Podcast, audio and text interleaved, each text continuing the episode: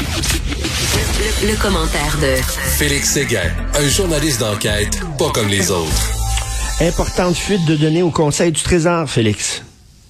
Ah, oui, et puis euh, on souhaite beaucoup de transparence au cours des prochains jours parce qu'il y a plus de 31 000 Québécois qui ont été victimes de, de ce qu'on appelle un bris de sécurité. Ça se passe, oui, au Conseil du Trésor, hein, qui tient les cordons de la bourse au Québec. Et euh, ce qui s'est passé, on va te le dire, euh, c'est qu'il y a des documents de travail qui appartiennent au gouvernement du Québec, des fichiers qui contiennent des renseignements personnels, de citoyens comme toi et moi, comme d'autres, qu'on a trouvé sur des supports informatiques. On précise pas c'est quoi, là, mais on, on s'entend que ça peut être des disques durs, des clés USB, euh, des CD-ROM ou etc. au domicile d'un employé. Alors, il est bien sûr que ça contrevient aux pratiques, euh, aux, aux meilleures pratiques là, qui sont en vigueur pour protéger les données personnelles. Et dans ce cas-là, il y avait quelqu'un qui avait chez lui des noms, des prénoms, des numéros d'assurance sociale de plus de 30 000 personnes, de plus de 31 000 Et- personnes. Alors, le- bon, là, je te- je jusqu'à maintenant, les, les fuites de données, les bris de sécurité là dans le monde dans lequel on vit présentement, c'est presque rendu l'anecdote. Là où euh, où je veux te parler un peu plus abondamment de tout ça, euh, c'est qu'on dit là que on, s'en- on s'engage en fait là à rendre public et puis à être très très transparent euh, sur les conséquences de ces bris de sécurité là quand on les aura découverts euh, parce que on dit qu'on québécois c'est Éric Kerr qui dit ça là euh, qui a créé le centre de cyberdéfense puis c'est lui qui est responsable du dossier. Il dit qu'on devrait euh, se concentrer davantage sur les menaces internes, puis on devrait savoir un peu plus d'où proviennent les fuites de données. Ben, moi, je trouve que dans ce qu'on nous a publié jusqu'à maintenant, concernant la fuite de données euh, qui, qui résulte en un support informatique trouvé chez un employé, je trouve qu'on nous en dit pas beaucoup, parce qu'au fond, on, ce qu'on nous dit pas, c'est est-ce que l'employé a fait ça de manière présumément malveillante ou il a juste amené du travail plutôt. Il a juste apporté du travail chez lui un soir puis ça consistait à ces fichiers là qui, qui devaient je sais pas moi utiliser pour X nombre de raisons.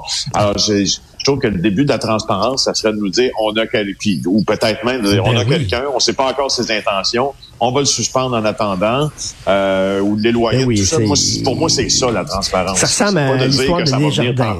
Ben oui, ça ressemble ça. à l'histoire de Desjardins là, en disant, coudon, Christy, c'est-tu si facile que ça pour les employés de mettre la main sur des euh, sur des euh, données comme ça, des données confidentielles? Ben non, Écoute, Félix. ça.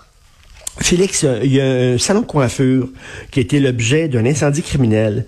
Il y a eu une fusillade à Anjou. Il y a une balle qui a traversé encore une autre fois, là, pour la deuxième fois, une, vitrine de, de bibliothèque. Euh, il y a eu une fusillade à Rivière-des-Prairies. Tabarnouche, ça n'arrête pas. Puis ça risque de Ça continuer pas. aussi. Ben oui, ça risque de continuer en raison de la disponibilité des armes à feu.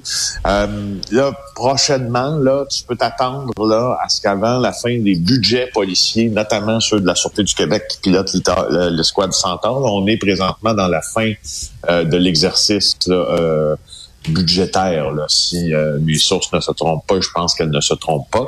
Tu, tu vas assister chez le SPVM, chez aussi la Sûreté du Québec, à des opérations policières qui visent les armes à feu, parce que faut absolument que tu dépenses ton enveloppe budgétaire pour pas qu'il en reste. Tu comprends? Alors, ben oui, ben euh, oui. tu, tu- tu vas, tu vas voir ça arriver dans les prochains jours. Je t'en passe un papier. Euh, c'est juste qu'on se pose la question, est-ce que la stratégie de, de Centaure, c'est la bonne stratégie? Euh, on- il tout le monde le sait que les armes arrivent principalement dans les territoires contrôlés. Euh, à quoi ça se met? Kanawagé et Kanesatake. Tant qu'on n'ira pas là, est-ce qu'on va vraiment enrayer le problème? Je te Et relance il y, a, la les- question. et il y a les armes aussi faites avec des imprimantes 3D là, qui euh, Oui. posent aussi euh, des, des problèmes. Ça représente une menace. Et en terminant, je sais que tu dois filer rapidement dans les studios de LCN. Euh, écoute, parle-moi de cette journaliste euh, anti-mafia qui est euh, décédée. Oui, c'est Laetitia Battaglia euh, qui est décédée à 87 ans. Euh, Wow. Madame Battaglia, euh, moi j'ai vu déjà une exposition euh, de ses photos. C'est une jeune femme qui est née à Palerme euh, et là, euh, elle a déménagé à 15 ans, s'est mariée dans le nord de l'Italie, mais finalement, Elle divorce, puis là, elle revient au sud euh, vers 1974 et découvre la photo. C'est une photojournaliste. Et euh, durant la guerre, parce qu'il y avait à Palerme là, deux familles qui étaient en guerre, et ça a mené euh, à des centaines, des centaines de morts. C'est le clan Corleone qui a décidé euh, d'essayer de conquérir cette cité-là en tuant ses rivaux. Donc, il tuait des juges, des politiciens, des policiers. Et euh, donc, elle, entre les années 70 et 80, au plus fort de cette guerre-là, elle, elle se promenait sur une Vespa avec son appareil photo. Et Ah, elle documentait toutes les atteintes, si tu veux, à, à- à la démocratie, puis à la société de droit. Puis elle prenait des photos extrêmement graphiques, mais dont la, dont euh, le l'art, si tu veux. Donc, euh, je voulais souligner son décès parce que ça a été une maudite brave femme, Hmm. Ben, Laetitia ben, mais hein, Battaglia. t'imagines, là, et ça prend un certain courage quand même de, de, de faire ça. Et tu parlais du clan. Corléone. Je suis allé dans la ville de Corléone euh, il y a deux, trois ans. Et écoute, tu vois encore des vieilles mémés sur un banc tout habillés en noir. T'as l'impression d'être en 1920, là, dans Ouais, cette ouais, ville-là, ouais. de Je remonter te demande le donne pas un show un peu des fois aussi, par exemple. Là. Euh, moi, des, des fois, je me pose la question, mais pour, pour conclure sur Battaglia, euh, euh, si vous avez la chance, là, vous n'avez qu'à chercher sur un engin de recherche photo et Battaglia, puis vous allez voir un peu de quel bois elle, elle se chauffe. Vous allez voir que c'est toute une femme. Ces photos ont été Wow. exposées à de nombreuses reprises dans les grands musées.